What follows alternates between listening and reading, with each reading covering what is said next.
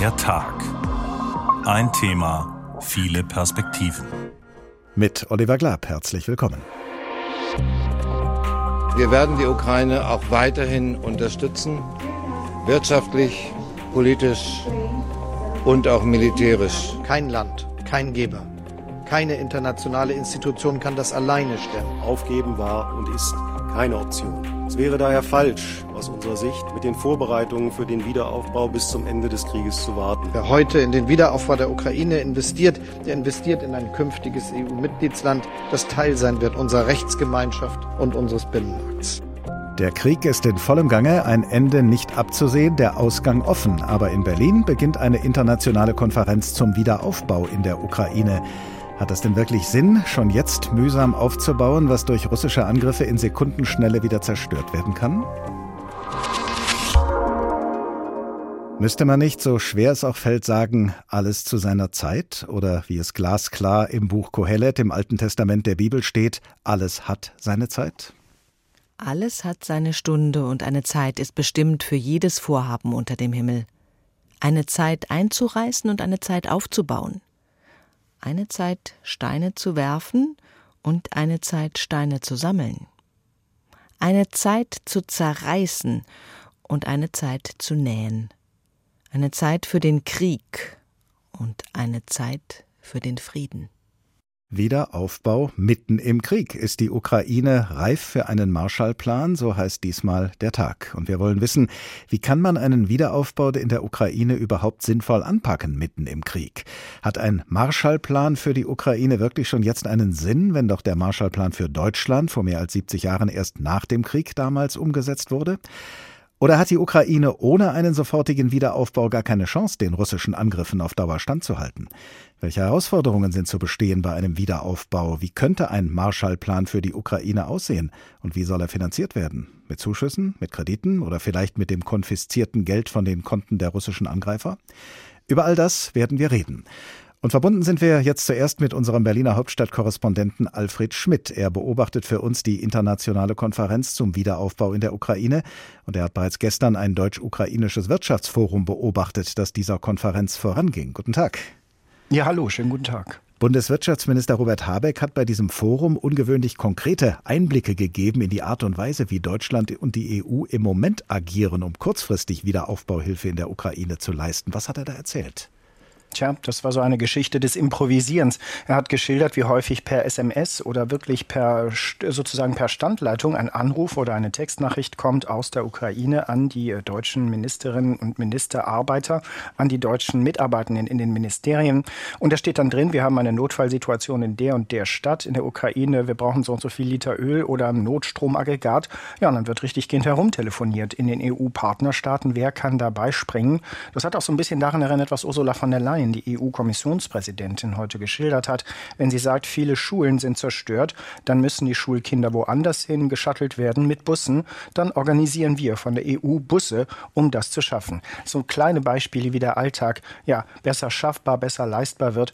Also Hilfe gibt es nicht nur auf der großen Skala mit Milliarden, um die es ja viel ging heute hier auf dieser Konferenz, sondern auch mit praktischen Details wie diesen. Auf der Konferenz, die heute begonnen hat, geht es um eine umfassendere und längerfristige Wiederaufbauhilfe in der Ukraine. Und der Bundeskanzler hat selbst in diesem Zusammenhang schon mehrfach das Wort Marshallplan in den Mund genommen. Wie stellt er, wie stellt Robert Habeck, wie stellt sich die Bundesregierung denn einen solchen Marshallplan für die Ukraine vor? Das ist deswegen das Wort der Wahl. Es ist nicht ganz natürlich passend als Vergleich historisch, schon klar.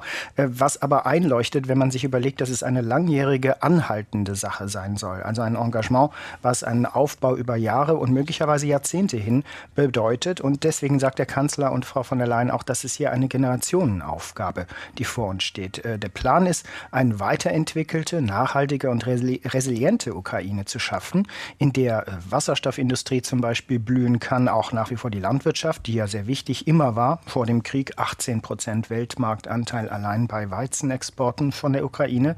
Dann aber auch so Sachen wie IT-Expertentum und Expertinnen und auch Start-ups und tatsächlich auch Maschinenbau. Das wurde auch gestern bei dem deutsch-ukrainischen Wirtschaftstreffen klar.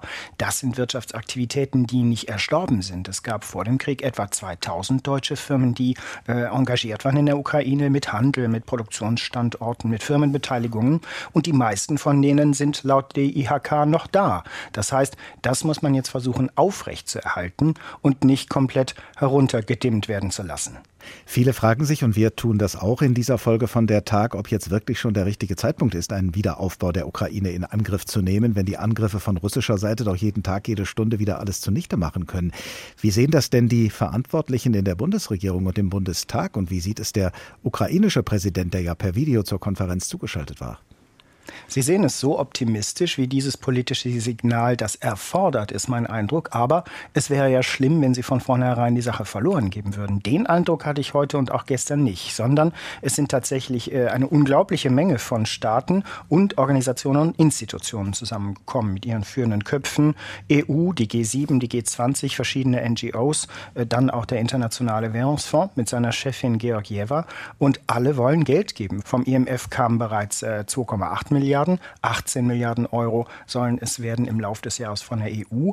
Das ist natürlich noch weit entfernt, entfernt von den dreistelligen äh, Milliardenbeträgen, die für die Beseitigung der Kriegsschäden momentan so kalkuliert werden. Aber diese Finanzbedarfe werden schon mal in, äh, sozusagen beziffert. Und dann ist die Frage, wie viel von wem dafür kommen kann, zum Beispiel viel von privaten Investoren. Die brauchen natürlich Rechtssicherheit und auch die Idee oder zumindest die Chance, dass ihre Investments auch wieder zu ihnen zurückkommen und sie nicht eine Straße, eine Brücke oder eine Schule oder auch eine Stromleitung aufbauen, die tatsächlich acht Tage durch russische Bomben wieder zerstört werden könnte. Dass diese internationale Konferenz zum Wiederaufbau in der Ukraine in Berlin ausgerichtet wird, ist das denn tatsächlich auch ein Signal an Kiew, an die ukrainische Regierung, nach dem Motto, seht her, wenn wir aus eurer Sicht schon nicht ausreichend Waffen an euch liefern, wie ihr uns das bisher vorgeworfen habt, so engagieren wir uns doch auf einem ebenso wichtigen Gebiet. Es passt ja auch vielleicht ganz gut dazu, dass der Bundespräsident heute in der Ukraine ist.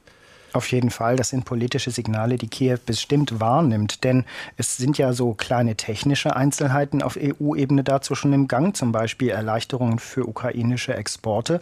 Also die Einfuhrzölle in den EU-Binnenmarkt sind bereits ausgesetzt für die Ukraine.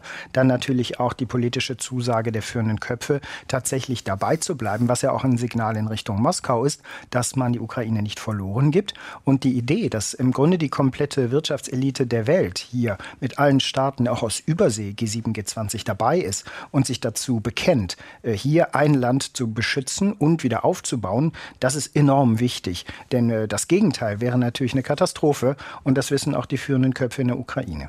Sagt unser Berliner Hauptstadtkorrespondent Alfred Schmidt. Vielen Dank. Hier ist der Tag und getreu unserem Motto ein Thema viele Perspektiven verlagern wir unseren Standort jetzt von Berlin in die Ukraine und lassen uns zunächst mal von unserem dortigen Korrespondenten Bernd Muschborowska das Ausmaß der Zerstörung schildern, das die russischen Truppen dort bislang angerichtet haben. Allein in den ersten sechs Monaten des Krieges sind nach Schätzungen der Kiew School of Economics und des Entwicklungsprogramms der Vereinten Nationen UNDP Schäden an der Infrastruktur der Ukraine in Höhe von über 127 Milliarden US-Dollar verursacht worden. Dabei sind die Schäden, die in den vergangenen zwei Wochen durch gezielte Angriffe auf Einrichtungen der Energieinfrastruktur entstanden sind, noch gar nicht erfasst. Die Zahlen berücksichtigen im Wesentlichen die Lage im September und seitdem ist die Zerstörung deutlich fortgeschritten. Demnach machen Schäden an Wohngebäuden den größten Anteil aus, 37 Prozent, das heißt über 50 Milliarden US-Dollar.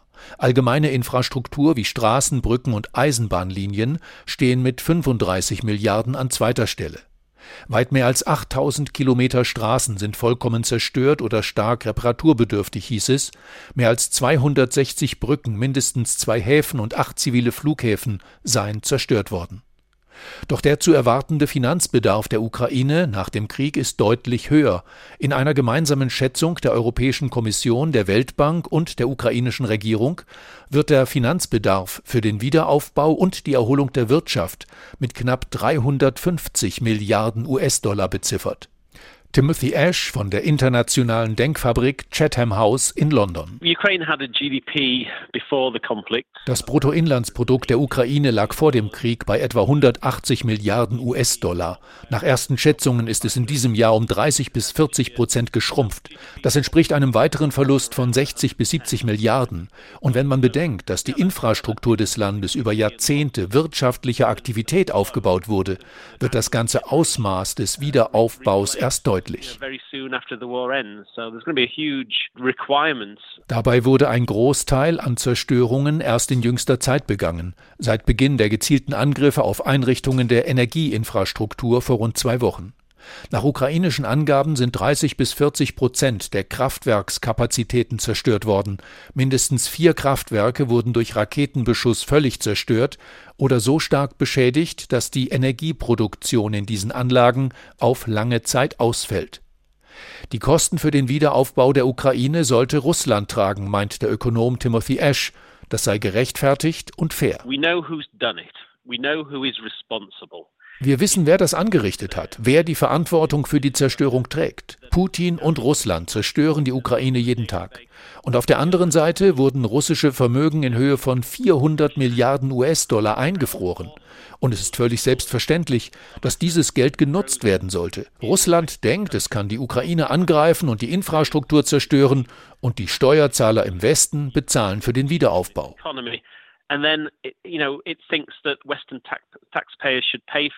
Doch auch der Westen sollte sich am Wiederaufbau beteiligen, meint Ash, insbesondere der private Sektor, also große Banken, Konzerne und Unternehmen, denn der Wiederaufbau nach dem Krieg biete auch lukrative Aufträge.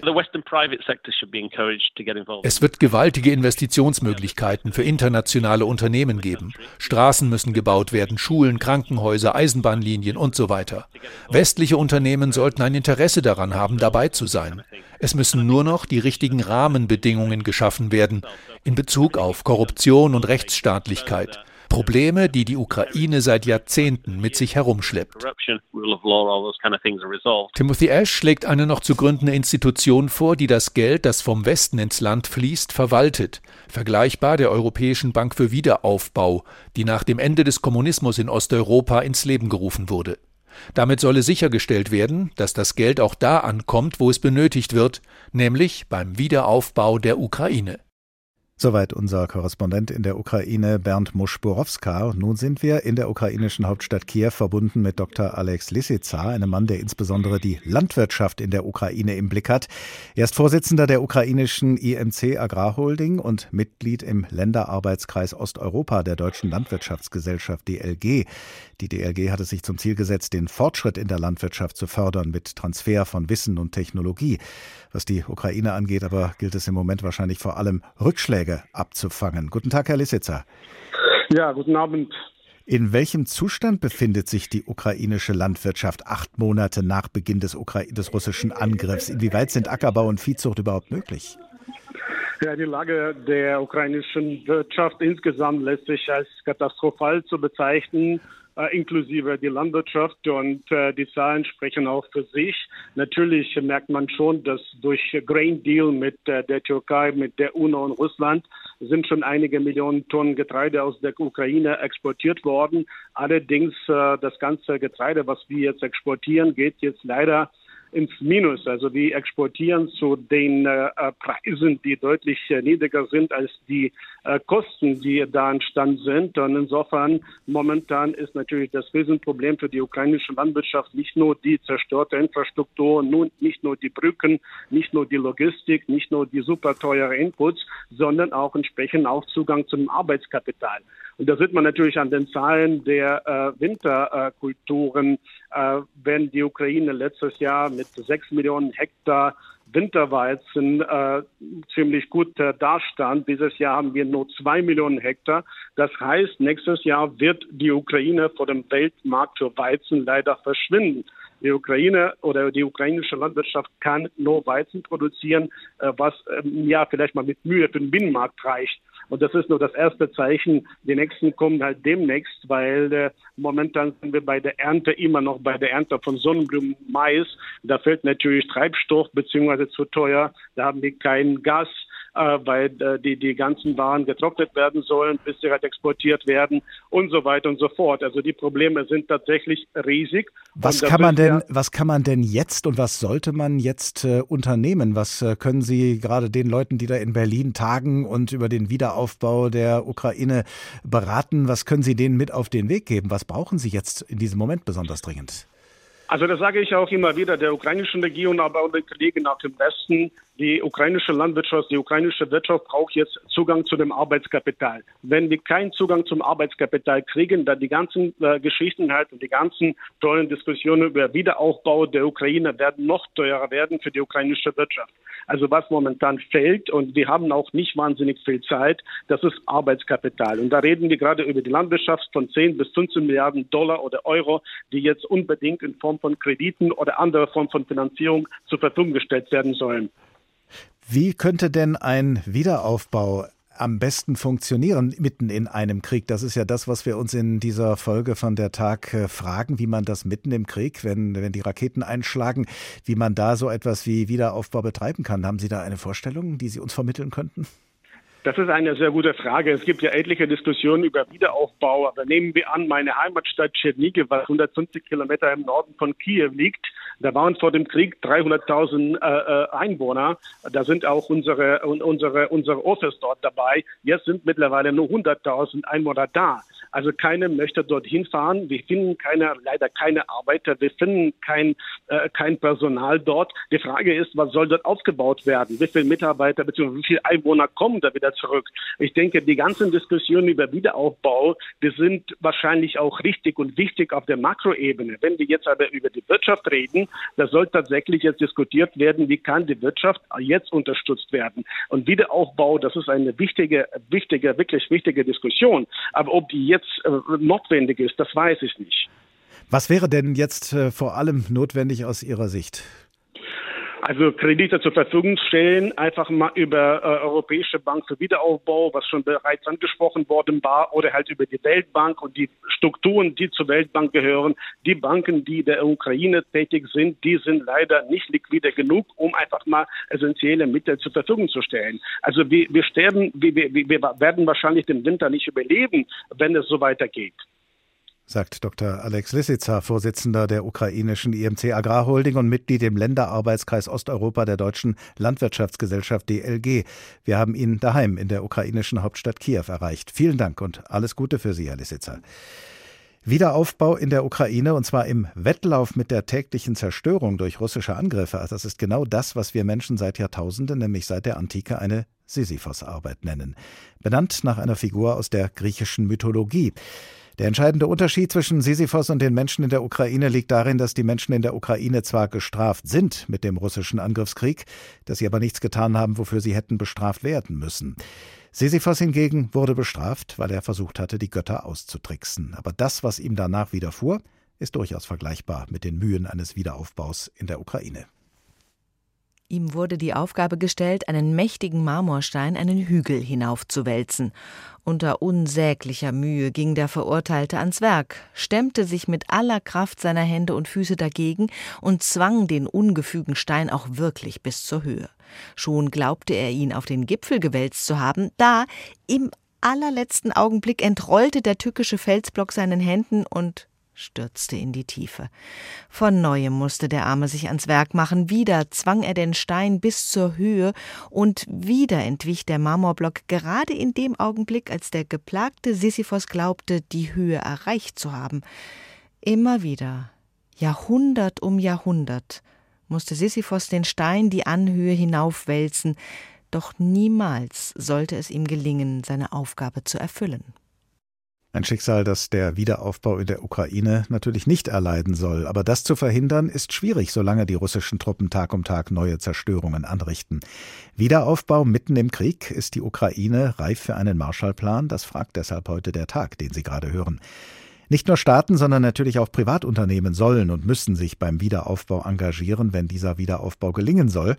Und viele dieser Unternehmen müssten dabei auch keineswegs bei Null anfangen. Wir haben das ja vorhin schon gehört, weil sie nämlich seit vielen Jahren Handel mit der Ukraine treiben und das sogar jetzt noch während des Krieges tun.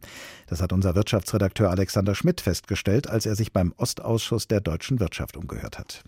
Wenn Stefan Kegebein auf die Zahlen zum deutsch-ukrainischen Handel seit Jahresbeginn blickt, erstaunt das auch den Regionaldirektor des Ostausschusses der deutschen Wirtschaft. Wenn man das sich genauer anschaut, sind die Importe, die wir aus der Ukraine bekommen, um 3,5 Prozent zurückgegangen und die deutschen Exporte in die Ukraine um 13,7 Prozent im Vergleich zum Vorjahreszeitraum, was ein Rückgang ist, aber angesichts der Schwierigkeit der Situation aus unserer Sicht noch fast, äh, fast einer erstaunlich positives Ergebnis. Dem stimmt auch Gunther Däuber zu. Er ist Ökonom bei der Raiffeisenbank International in Wien. Derzeit liegen wir bei wieder Zuwachsraten, muss man sagen, gegenüber dem 21er Jahr von 5, 6, 7 Prozent. Das heißt, das Handelsvolumen ist nahe schon wieder an dem Vorkriegs Niveau. Das erstaunt viele Beobachter, dass sich insbesondere in den westlichen Teilen der Ukraine die Stimmung in den Unternehmen wieder aufgehellt hat seit Jahresbeginn. Viele beinahe normal mit westlichen Firmen handeln, Bestellungen abarbeiten und Waren produzieren. Europa ist mit einem Anteil von aktuell rund zwei Dritteln zum wichtigsten Handelspartner für die Ukraine aufgestiegen. Russland und Belarus sind dagegen dramatisch zurückgefallen. Für die deutschen Unternehmen ist die Ukraine in mehreren Bereichen ein interessanter Handelspartner, sagt Stefan Kägebein. Ukraine und Deutschland sind stark verwoben, insbesondere im Bereich der Agrargüter, also Nahrungsmittel, aber auch Agrarprodukte, ähm, Getreide. Das ist ja bekannt sozusagen, dass da Verflechtungen bestehen. Dann der große Bereich Automotive-Zulieferer, Elektronikkomponenten, was wir aus der Ukraine bekommen. Also auch dort äh, gibt es starke Verflechtungen, die auch weiter funktionieren. Umgekehrt werden derzeit vor allem Ausrüstungsgüter und Medikamente in die Ukraine geliefert. Bei den Handelsbeziehungen lohnt auch ein Blick auf die Größenordnungen. Die Ukraine habe selbst vor dem Krieg nur eine Wirtschaftskraft gehabt, die mit einem mittelgroßen deutschen Bundesland wie etwa Rheinland-Pfalz zu vergleichen gewesen sei, sagt Raiffeisenbankökonom Gunther Däuber. Damit ist natürlich auch das Wirtschaftspotenzial der Ukraine selbst bei einer Stabilisierung auch begrenzt. Ja, wir reden hier natürlich mit Deutschland ähm, von Außenhandelsvolumina, die sich bei circa 8 Milliarden bewegt haben jetzt 2021. Das ist auf dem Niveau wie mit Bulgarien, Bangladesch oder Vereinigte Arabische Emirate. Bis sich die Ukraine für die deutsche Wirtschaft zu einem Handelspartner entwickelt habe, wie zum Beispiel Rumänien, müsse man realistisch 10 bis 15 Jahre veranschlagen, sagt er. Bis dahin wirbt der Ostausschuss der deutschen Wirtschaft dafür, ukrainische Unternehmen mit Aufträgen zu unterstützen. Regionaldirektor Stefan Kegebein. Das ist natürlich auch ein Mittel dagegen, dass man einfach nur Geld schickt, um irgendwas zu bezahlen, sondern äh, ich glaube, wichtig ist, dass die ukrainische Wirtschaft am Laufen gehalten wird. So also die Empfehlung, die aus dem Ostausschuss der deutschen Wirtschaft kommt. Dort allerdings, wo die russischen Angriffe große Teile von Städten, von öffentlichen Gebäuden und Wohnhäusern in der Ukraine zerstört haben und nicht zuletzt auch einen großen Teil der ukrainischen Infrastruktur, dort wird es ohne Wiederaufbau schwierig, die ukrainische Wirtschaft am Laufen zu halten. Ein sofortiger Wiederaufbau aber dürfte gleichermaßen aufwendig, teuer und riskant sein. Aufwendig und teuer wegen des Ausmaßes der Zerstörungen und riskant, weil der Krieg wohl noch lange nicht vorbei ist und weil, solange er dauert, jeglicher Wiederaufbau natürlich durch russische Angriffe zunichte gemacht werden kann. Markus Berndt ist stellvertretender geschäftsführender Direktor bei der Europäischen Investitionsbank und dort zuständig für Aktivitäten mit Nicht-EU-Ländern. Guten Tag. Guten Tag. Das Risiko, dass das, was man gerade aufgebaut hat, schon beim nächsten russischen Angriff wieder zerstört wird, dieses Risiko wollen die politisch Verantwortlichen ja offenbar eingehen. Aber wie ist das mit Ihnen? Wie stehen Sie als Ökonom bei der Europäischen Investitionsbank zum Risiko eines Wiederaufbaus mitten im Krieg? Ja, das ist eine gute Frage. Ich glaube, da muss man zwei verschiedene Sachen abwägen. Wenn wir jetzt Brücken wieder aufbauen oder die Energieversorgung wiederherstellen oder das Heizkraftwerk wieder instand setzen, um durch den Winter zu kommen, äh, haben wir natürlich immer das Risiko, dass davon Teile wieder zerstört werden. Allerdings ist das andere Risiko, nicht aktiv zu sein und dazu zu sehen, wie die ähm, ukrainische Wirtschaft und die Gesellschaft damit umgeht, nämlich indem sie Probleme bekommt, äh, weiterhin das Land zu unterstützen und den Widerstand der Ukrainer zu unterstützen und sogar auch den Wiederaufbau, der ja jetzt schon stattfindet in Teilen des Landes, zu unterstützen. Das Risiko muss man natürlich abwägen. Insofern sind wir der Meinung, dass man natürlich völlig sich bewusst sein muss über das Risiko, was man eingeht. Dass es sich aber schon lohnen kann, einige Brücken wieder aufzubauen. Selbst wenn davon dann 15 Prozent leider wieder zerstört werden, dann ist es doch, dass der ökonomische Mehrwert dieses Aufbaus die Risiken übersteigt. Weil es im Grunde, ja. so verstehe ich Sie richtig, so eine Art permanenten Wiederaufbau geben müsste, sozusagen als Beitrag zur ja. Landesverteidigung, um das Zerstörungswerk der russischen Angriffe so weit wie möglich rückgängig zu machen.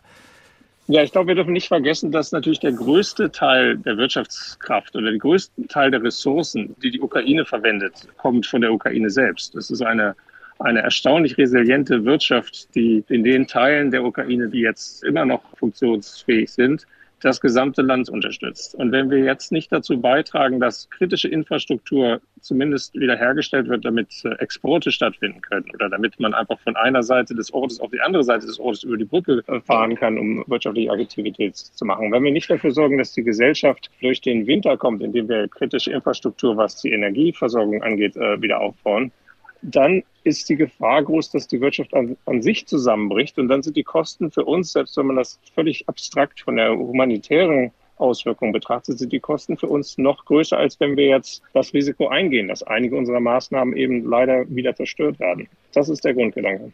Nun weiß man allerdings nicht, wie der Krieg ausgeht. Und falls es ja. den russischen Truppen doch noch gelingen sollte, die Ukraine zu erobern, könnte doch jede Investition in einen Wiederaufbau in der Ukraine am Ende Russland zugutekommen. Ja, das stimmt. Ich glaube, wir müssen uns entscheiden, was unser zentrales Szenario ist. Ich glaube, wir haben einen Konsens innerhalb der EU, aber auch innerhalb der G7-Staaten und international, dass wir nicht davon ausgehen, dass wir ein Ergebnis akzeptieren würden, wo es keine Ukraine mehr gibt.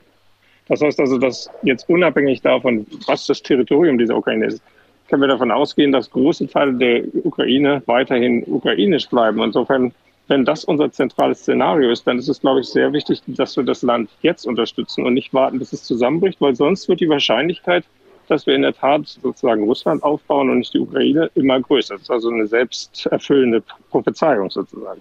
Was die Kosten angeht, veranschlagen ja erste vorsichtige Schätzungen für den Wiederaufbau in der Ukraine einen hohen dreistelligen Milliardenbetrag. Um so viel Geld zusammenzubekommen, wie viele und welche internationalen Akteure müssen sich denn da zusammentun? Ja, da müssen sich natürlich alle zusammentun. Aber ich glaube, dieser hohe Milliardenbetrag ist natürlich erstmal ähm, Angst einflößen. Allerdings muss man gucken, was man jetzt sofort braucht und was sozusagen langfristige Wiederaufbaumaßnahmen und langfristige Modernisierungsmaßnahmen sind. Wir haben ja in, in Lugano ähm, etwas früher in diesem Jahr diese große Zahl von 750 Milliarden gehört. Es gab jetzt nochmal eine Einschätzung des Investitionsbedarfs von der Weltbank und der EU-Kommission, der schon weitaus niedriger ausgefallen ist mit 350. Und wenn man jetzt mal nur anguckt, was wir jetzt sofort machen müssten, also darum geht es jetzt ja. Es geht ja nicht darum, den Zehn-Jahres-Plan des Wiederaufbaus der Ukraine und die Integration der Ukraine in die EU anguckt, sondern was sind die Investitionen, die wir dieses Jahr brauchen und nächstes Jahr? Dann kommen wir auf sehr viel, sagen wir mal, verdaubare Zahlen. Also wir hatten jetzt uns das angeguckt und haben gesehen, dass in dem Bereich, den wir unterstützen können, sind das 17 Milliarden. Das ist immer noch sehr viel Geld, aber doch sehr viel weniger und sehr viel realistischer, das, das auch hinzubekommen dieses Jahr und nächstes Jahr. Und dann eine Riesenaufgabe auf uns hinzukommen. Das wird dann sicherlich in den dreistelligen Milliardenbereich gehen. Und das kann man natürlich nur schaffen, wenn alle, wenn alle Akteure zusammenarbeiten. Das ist, glaube ich, eine große Verantwortung, kommt uns als Europäische Union zu. Aber ein ganz wichtiger Beitrag kommt auch von anderen Partnern, insbesondere anderen G7-Partnern wie, wie den Amerikanern, aber Kanada, Japan und so weiter. Das ist sicher, da müssen wir schon alle dann an einem Strang ziehen. Es müsste ja dann auch entschieden werden, ob die Ukraine von den internationalen Geldgebern Zuschüsse oder Kredite bekommen soll. Wozu raten Sie denn? Ja, ich rate da ganz klar zu einem Mix, der die Finanzierungsmodalitäten auf das abzielt, was man denn finanziert. Ich glaube, wir können nicht davon ausgehen, dass wir diese gesamten Beträge, die da gebraucht werden an Investitionen, durch Zuschüsse finanzieren können. Wichtig ist es, glaube ich, das genau auf das abzielen, was wir dann versuchen zu investieren. Sicherlich brauchen wir in der nächsten Zeit sehr viele Zuschüsse, Haushaltszuschüsse. Wir brauchen auch konzessionäre Kredite. Äh, wir brauchen aber auch Kapital, das dafür eingesetzt wird, um Privatkapital zu mobilisieren, trotz des hohen Risikos in die Ukraine zu investieren. Weil letztendlich sind diese Investitionen natürlich, wenn sie denn erfolgreich sind, ähm, haben einen hohen sozioökonomischen Mehrwert, den sie kreieren. Und daraus kann man auch Kapital bedienen. Wichtig ist es nur, dass wir dann als öffentliche Banken wie die Europäische Investitionsbank gezielt Instrumente auflegen, die Risiko aus dem System rausnimmt, sodass dass es dem Privatsektor ermöglicht wird, Investitionen zu tätigen. Da haben wir ganz gute Erfahrungen gehabt jetzt mit der Covid-Pandemie, wo wir einen Fonds aufgesetzt haben, wo wir ganz gezielt bestimmte Risiken rausgenommen haben, sodass dann privates Kapital, das kann ukrainisches privates Kapital sein, aber insbesondere auch internationales privates Kapital, das dann in Bereiche fließen kann, die wir zum Wiederaufbau brauchen und auch einfach um, um die Wirtschaft am Laufen zu halten. Nun hat ja alles Geld, was man in den Wiederaufbau der Ukraine steckt, nur dann einen Sinn, wenn es auch an der richtigen Stelle ankommt und verwendet ja. wird. Und da sind wir beim Stichwort Korruption. Der Europäische Rechnungshof hatte der Ukraine 2019 weit verbreitete Korruption auf höchster Ebene bescheinigt. Das war vor Kriegsbeginn. Wie schätzen Sie denn jetzt in der augenblicklichen Lage das Korruptionsproblem in der Ukraine ein? Ja, ich kann Ihnen sagen, dass äh, natürlich uns allen bewusst ist, dass die Governance in der Ukraine, dass, dass wir darauf achten müssen, dass, dass sie weiterhin gestärkt wird, insbesondere und allererstes natürlich auch unsere ukrainischen Partner.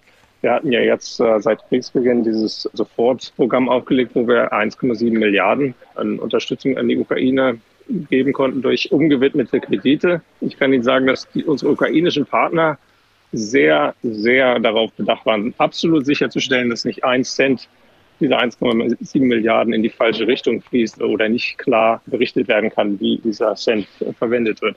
Das ist nicht immer unbedingt effizient, wie, wie man versucht, das jetzt zu machen. Ich kann nur sagen, dass die Ukraine ist extrem wichtig, dass sie, dass sie das, äh, dass sie diesen ja jetzt erst begonnenen Beitrittsprozess, dass das alles glatt läuft. Markus Bern, stellvertretender geschäftsführender Direktor bei der Europäischen Investitionsbank und dort zuständig für Aktivitäten mit Nicht-EU-Ländern. Vielen Dank. Wie sehr der Wiederaufbau in der Ukraine auch in der ursprünglichen Bedeutung des Wortes eine Sisyphos-Arbeit ist, das haben wir ja vorhin schon festgestellt anhand der Sage von Sisyphos. Ganz ähnlich erging es einem anderen Protagonisten der griechischen Mythologie. Auch dieser Mann mit Namen Tantalos war ebenso wie Sisyphos und anders als die Menschen in der Ukraine selbst schuld an seinem Elend, weil er eine schwere Schuld auf sich geladen hatte.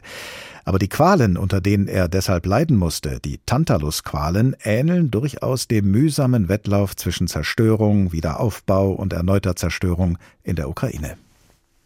Er musste mitten in einem Teiche stehen, dessen Wellen ihm leicht um das Kinn spielten.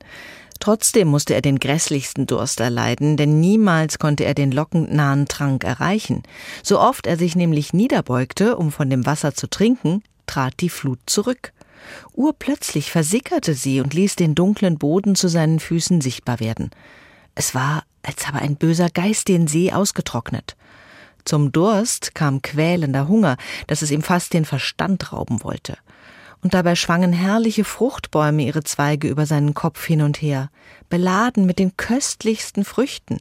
Da lockten Birnen und Äpfel, Feigen und Oliven in reicher Pracht, doch wenn der Arme vom rasenden Hunger gequält die Hand ausstreckte, sie zu fassen, entführte plötzlich ein Sturmwind die Zweige und trieb sie hoch in die Himmelshöhe.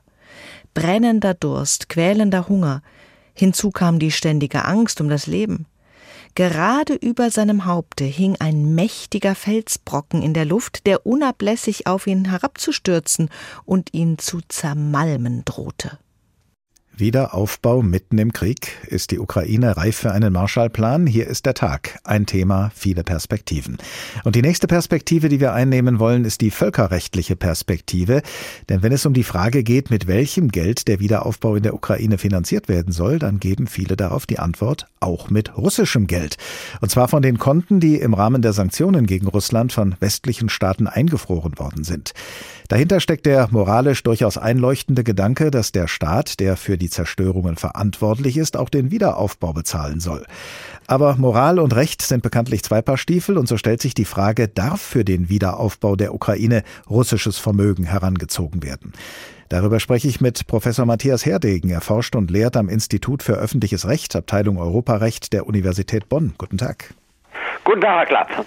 Es geht um russisches Vermögen, das die westlichen Staaten wegen des Angriffskriegs eingefroren haben. Es geht zum einen um Währungsreserven der russischen Zentralbank und zum anderen um Vermögensbestände russischer Oligarchen, die auf ausländischen Konten liegen. Diese Gelder nicht nur einzufrieren, sondern auch an sich zu nehmen und für den Wiederaufbau in der Ukraine zu verwenden, ist bzw. wäre das völkerrechtlich gedeckt? Ihre Frage, Herr Glab, führt uns in eine rechtliche Grauzone um nicht zu sagen in ein rechtliches Minenfeld. Denn hier sind wesentliche Eckpunkte, dieses Fragenkomplexes schon umstritten. Es ist ja naheliegend, die äh, 300 Milliarden Zentralbankguthaben der Russischen Föderation und vielleicht auch noch von anderen Staatsunternehmen, das Privatvermögen von Oligarchen zu nehmen, um hier den Wiederaufbau mit zu finanzieren.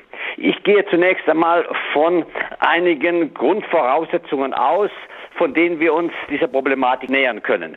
Wir haben einen russischen Angriffskrieg und das führt dazu, dass die russische Föderation auch verantwortlich ist und sein wird für Entschädigungsleistungen zur Wiedergutmachung der verursachten Schäden in der Ukraine. Auf der anderen Seite haben wir die Grundsätze der Staatenimmunität, die auch den Zugriff und die Verwertung fremden Staatsvermögens erschweren, wenn es Vermögenswerte sind, die speziellen staatlichen Zwecken, hoheitlichen Zwecken dienen. Drittens haben wir auf der Seite der westlichen Staaten eine Rechtsposition, wo auch wir durch den russischen Eroberungskrieg und durch die schwerwiegenden Kriegsverbrechen in unseren Rechten verletzt sind, die wir als Mitglied der Staatengemeinschaft haben, weil es sich hier um ganz grundlegende Verpflichtungen handelt, nämlich das Verbot der Aggression und auf das Gebot, elementare Regeln zum Schutz der Zivilbevölkerung zu achten. Das heißt also, Russland könnte dieses staatliche Immunitätsrecht verwirkt haben, dadurch, dass seine Truppen die Ukraine völkerrechtswidrig angegriffen haben?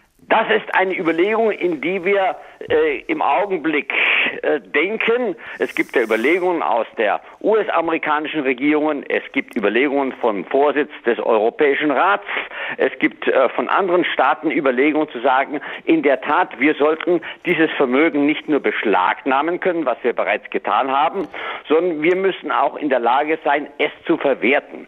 Und ein Satz, der jetzt diskutiert wird, ist, dass wir eine Art Gegenmaßnahme, Repressalie ergreifen könnten, um Russland sozusagen unter Druck zu setzen, seinen Verpflichtungen nachzukommen, auch was den Wiederaufbau und die Finanzierung des Wiederaufbaus angeht. Wenn Russland sich dieser Verpflichtung entzieht, und damit ist ja zu rechnen, können wir die beschlagnahmten Vermögenswerte auch nehmen, um im Wege einer solchen Repressalie den Wiederaufbau zu finanzieren. Und das wäre ein mögliches, aber sehr umstrittenes Argument, um auch die Staatenimmunität zu überwinden. Müsste man denn erstmal äh, feststellen, ob es, ob wir tatsächlich, also wir als westliche Staaten äh, berechtigt sind, völkerrechtlich eine solche Maßnahme zu ergreifen, oder kann die allein schon dadurch gedeckt sein, dass sich eben Russland eines Bruchs des Völkerrechts schuldig gemacht hat, sodass wir dann das Recht hätten, mit äh, in Anführungsstrichen gleicher Münze heimzuzahlen? Also Russland hat unzweifelhaft Verpflichtungen verletzt, die es gegenüber jedem anderen Staat hat, weil es so elementare Verpflichtungen sind. Und diese Verletzung liegt eben in diesem brutalen Angriffs- und Eroberungskrieg und in den systematischen Kriegsverbrechen. Die Frage ist, wie weit können wir gehen in diesen Gegenmaßnahmen als ein Staat, der gar nicht an diesem Konflikt unmittelbar als Kriegspartei beteiligt ist. Ich neige der Auffassung zu, aber das ist eine Diskussion, die noch im Plus ist, dass Gegenmaßnahmen es erlauben, auch Vermögenswerte zum Zweck des Wiederaufbaus zu versilbern. Ein wichtiger Unterschied zwischen dem Vermögen russischer Oligarchen auf der einen Seite und Geldern der russischen Notenbank auf der anderen Seite besteht ja vielleicht darin, dass die Gelder der russischen Notenbank kein Privatvermögen sind. Könnte man gegen die Beschlagnahmung solcher öffentlichen Gelder einwenden, dass man damit zugleich die russische Bevölkerung enteignet und eben nicht nur die politische Klasse? Das ist immer so, wenn Sie Gegenmaßnahmen ergreifen.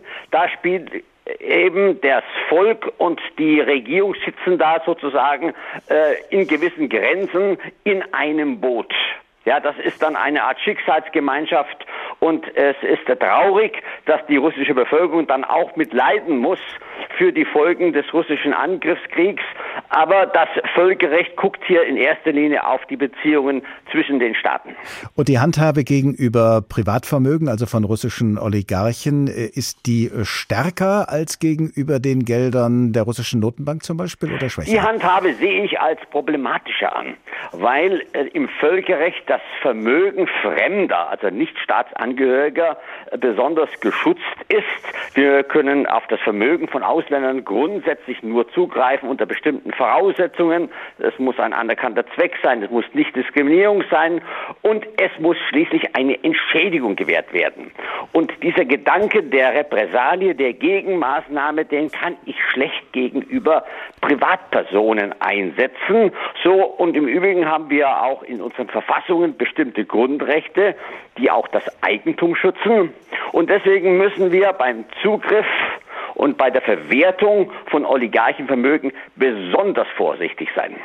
Wenn nun westliche Staaten oder westliche Bündnisse tatsächlich russisches Auslandsvermögen, nehmen wir mal an, das Vermögen der russischen Notenbank, das sie im Ausland gelagert hat, an sich nehmen und für den Wiederaufbau in der Ukraine verwenden, dann wird die russische Regierung sich ja wahrscheinlich dagegen wehren wollen. Wird der Fall dann vor dem Internationalen Gerichtshof landen? Russland äh, gehört zu den Staaten, äh, die sich weitgehend aus der internationalen Gerichtsbarkeit, auch von internationalen Schiedsgerichten, äh, zurückgezogen haben. Also äh, diese Perspektive ist jetzt nicht sehr naheliegend. Wir haben auch umgekehrt keine großen Vermögenswerte mehr in äh, Russland. Also hier ist das Reaktionspotenzial der Russischen Föderation sehr beschränkt. Ich darf vielleicht noch anfügen, dass es vor kurzem ein westlicher Staat realisiert hat, diese Option im Wege der Gesetzgebung einzuführen, das ist Kanada. Kanada hat seine Gesetzgebung in dem Sinne geändert, dass es nicht nur die Beschlagnahme, sondern auch die Vermögenswerte eines fremden Staates und seine Angehörigen erlaubt, um Wiedergutmachungsansprüche zu finanzieren. Professor Matthias Herdegen, Rechtswissenschaftler am Institut für öffentliches Recht der Universität Bonn. Vielen Dank. Russland für den Schaden zahlen lassen, den seine Truppen seit acht Monaten in der Ukraine anrichten, indem man russisches Auslandsvermögen einzieht und für den Wiederaufbau verwendet. Völkerrechtlich nicht ganz einfach, wie wir gehört haben, aber moralisch gesehen eine angemessene Reaktion auf die russischen Angriffe, von denen alle Versuche eines Wiederaufbaus jederzeit zunichte gemacht werden können. So wie in der griechischen Sage von Prometheus, der den Mächtigen im Olymp sich nicht beugen wollte und den Zeus deshalb überfallen ließ. Und es war ausgerechnet das spätere russische Wappentier der der Adler, von dem Prometheus auf Befehl des Zeus gequält wurde. Mitleidslos ließ er ihn von seinen Knechten in die wildeste Einöde des Kaukasus schleppen, mit unlösbaren Ketten über einem schaurigen Felsgrund anschmieden. Dort hing nun der Götterenkel an der einsamen Klippe, aufrecht stehend, so dass er niemals das wankende Knie beugen konnte und ohne Schlaf für die müden Augen. Speise und Trank waren dem Unglücklichen versagt. Stattdessen fraß täglich ein Adler von seiner Leber, die sich unablässig erneuerte. Viele Jahrhunderte dauerte die Qual des Verdammten. Vergeblich rief er Wind und Wolken, die Sonne und die Ströme zu Zeugen seiner Pein an. Erst als der Held Herakles des Weges kam, sollte die grausige Leidenszeit ein Ende finden. Er erlegte den Adler und befreite den Gequälten von der grausigen Haft. Und so haben wir nach Sisyphos und Tantalus wenigstens einen aus der griechischen Sage, bei dem der Wiederaufbau am Ende über die Zerstörung siegen kann. Wiederaufbau mitten im Krieg ist die Ukraine reif für einen Marshallplan. Darum dreht sich der Tag, den Sie gerade hören. Und nachdem schon so oft das Wort Marshallplan gefallen ist im Zusammenhang mit der Ukraine, wollen wir uns jetzt endlich den Original Marshallplan anschauen, der vor mehr als 70 Jahren einen wichtigen Beitrag zum Aufbau unseres Landes nach dem Zweiten Weltkrieg geleistet hat. Der Kollege Thorsten Schweinhardt blickt nun darauf zurück und so sehr sich die damalige und die heutige Situation, so sehr sich das Nachkriegsdeutschland und die heutige Ukraine voneinander unterscheiden, so tauchen doch im Bericht von Thorsten Schweinert immer wieder Sätze auf, die sehr gut zu dem passen, was wir in den vergangenen 30 Minuten im Zusammenhang mit der Ukraine gehört haben. Anfang 1947 herrschte in Deutschland endlich Frieden. Aber zu welchem Preis? Ein Land in Trümmern, eine Bevölkerung, die in Ruinen hauste, eine Wirtschaft, in der es an so gut wie allem mangelte, an Lebensmitteln, an Medikamenten und an Heizmaterial. Auch das übrige Europa war vom Krieg verheert. Die Wirtschaft eines ganzen Kontinents lag am Boden.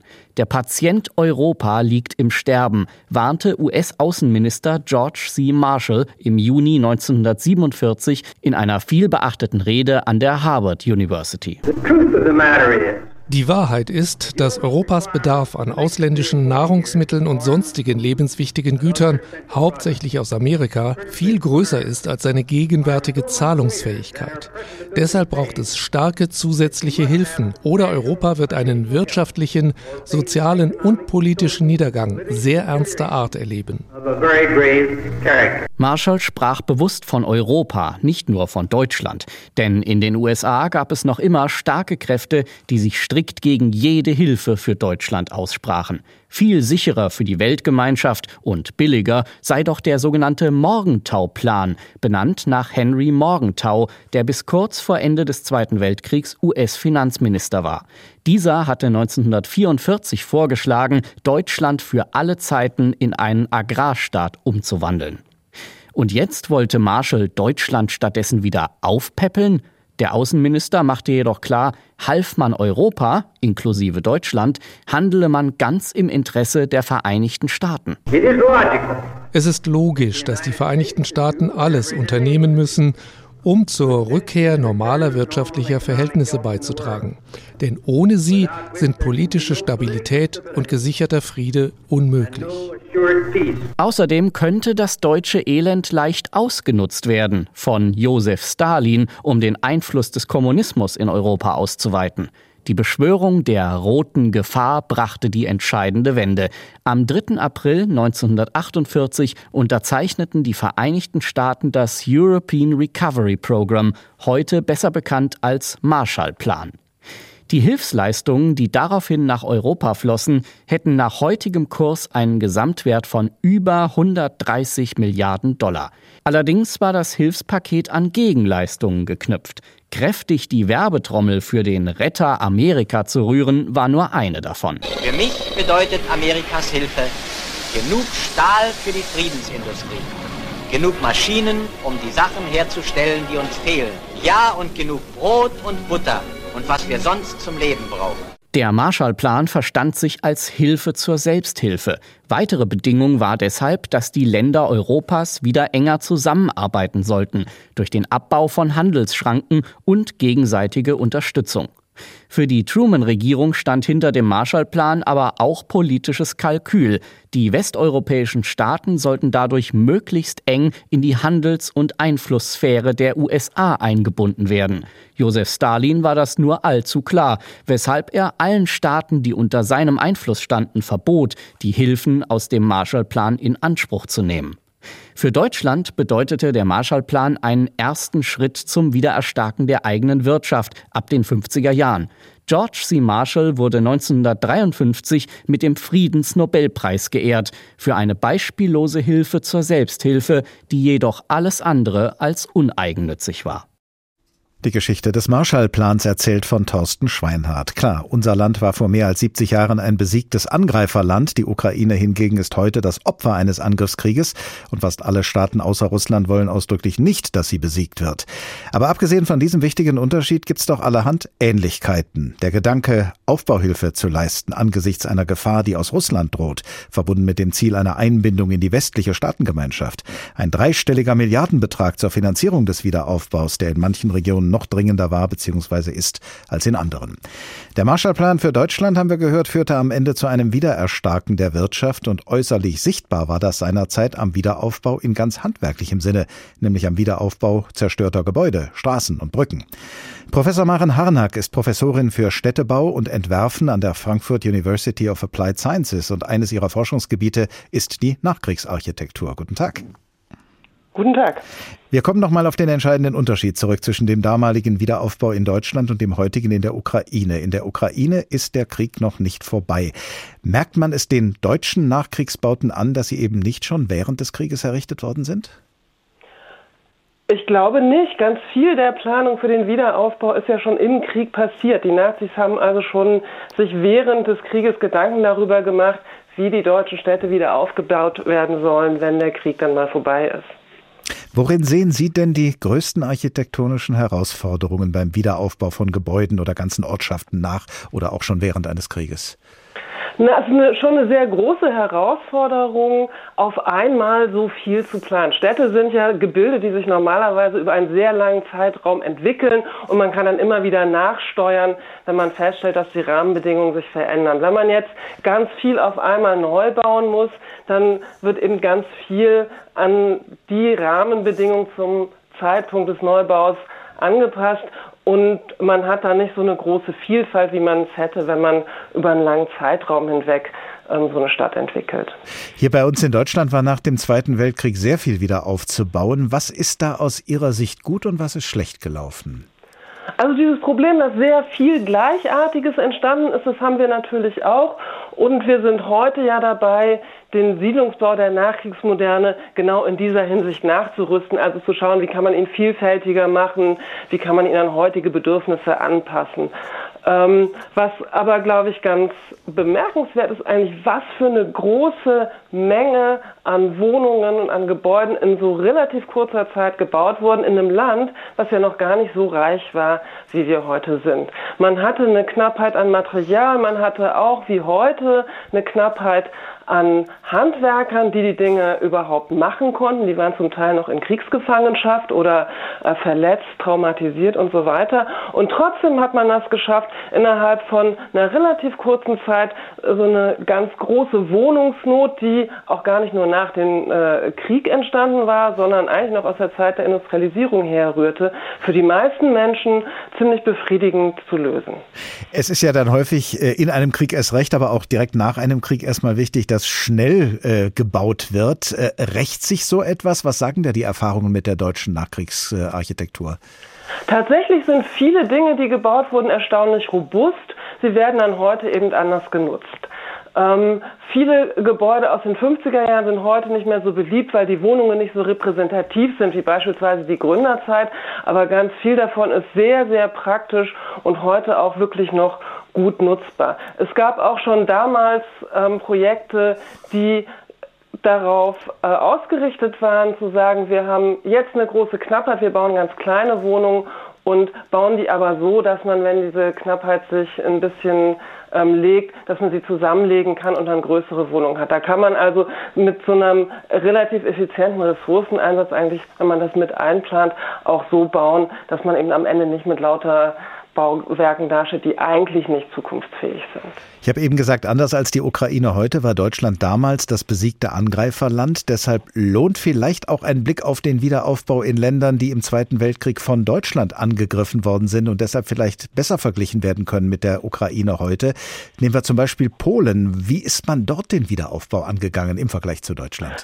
Also berühmt ist der Wiederaufbau von Warschau, der sich ganz stark am alten Bestand orientiert hat. Und ich bin jetzt, also ich bin keine Expertin für den Zweiten Weltkrieg, aber äh, man ist allgemein der Meinung, dass es auch ganz wichtig war, diesen alten Zustand wiederherzustellen, ähm, der sozusagen vor diesem Überfall da war, um das sozusagen zu heilen. In Deutschland gab es eine ganz starke Diskussion, ob man jetzt ähm, stärker am Alten wieder aufbaut oder im Modern wieder aufbaut. Und man hat sich dann in vielen Fällen eben für das Moderne entschieden, weil es ähm, auch zukunftsfähiger erschien in dieser Situation nach dem Zweiten Weltkrieg. Heute würde man sich da vielleicht auch manchmal anders entscheiden. Aber dieser polnische Gedanke, den Urzustand wiederherzustellen, hat ja auch eine symbolische Bedeutung nach einem Krieg. Ne? Ja, auf jeden Fall. Und das hat man äh, zum Beispiel auch nach Naturkatastrophen und solchen Fällen, wo es ganz, ganz wichtig ist, ähm, bedeutende Bauwerke oder alte äh, Stadtteile wiederherzustellen, um eben diese Wunde zu heilen, die durch so ein Ereignis erstanden ist. Ich glaube, dass es in Deutschland tatsächlich anders war, weil man sich nach dem Zweiten Weltkrieg ja schon bewusst war, dass man ähm, in gewisser Weise selber schuld daran war, dass die Städte so aussahen, wie sie dann eben aussahen. Professor Maren Harnack, Professorin für Städtebau und Entwerfen an der Frankfurt University of Applied Sciences und unter anderem mit dem Forschungsgebiet beschäftigt Nachkriegsarchitektur. Vielen Dank. Wiederaufbau mitten im Krieg. Ist die Ukraine reif für einen Marshallplan? Davon handelte diesmal der Tag. Ein Thema, viele Perspektiven. Der Tag als Podcast, und zwar jede Ausgabe, ist zu finden in der ARD Audiothek oder auf anderen Podcast-Plattformen. Und wenn Sie wissen wollen, womit wir uns als nächstes beschäftigen, abonnieren Sie unseren Newsletter über hr2.de oder hrinforadio.de. Ich heiße Oliver Glab und ich wünsche Ihnen eine gute Zeit. Bis zum nächsten Tag.